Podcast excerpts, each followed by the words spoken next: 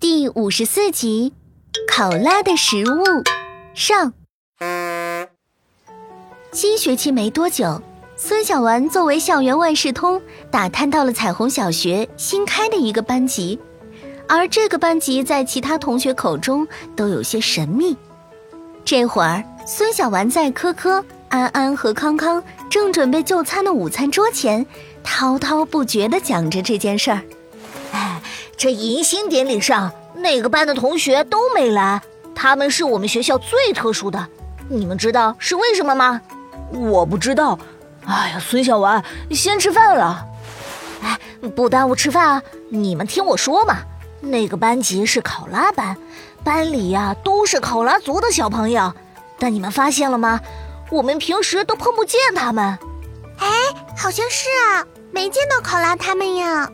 当然见不到了，考拉的生活作息跟我们不同的，他们平时要睡很长很长时间。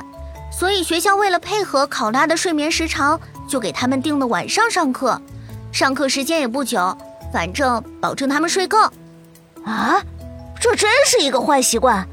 哎，对了，可可哥哥，你们一定想不到他们平时都吃什么吧？我可是得到了呀。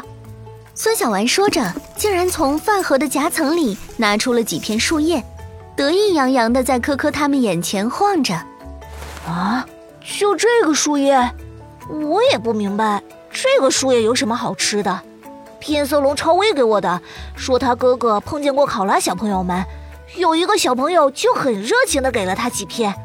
但是这个树叶，超威说闻着很奇怪，也没有打算吃。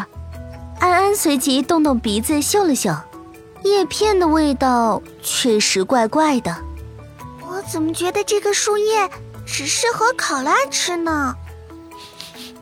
还好吧，感觉也不是不能吃啊。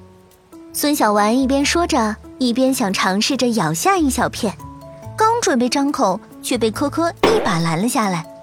孙小丸，未知的树叶还是不能随意吃呀，毕竟不是我们经常接触的食物。安安吃的青草、胡萝卜，我也有吃过呀。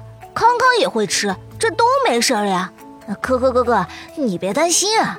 我让放大镜爷爷来看看这是什么树叶吧。几个小朋友一听，也觉得这是最安全的方式，都点了点头。只见科科拿出放大镜爷爷，将它对着孙小丸手里的叶片扫了扫。放大镜爷爷立刻得出了结论：“哎呀，孩子们，你们没吃这些叶子吧？这个树叶呀，有毒。”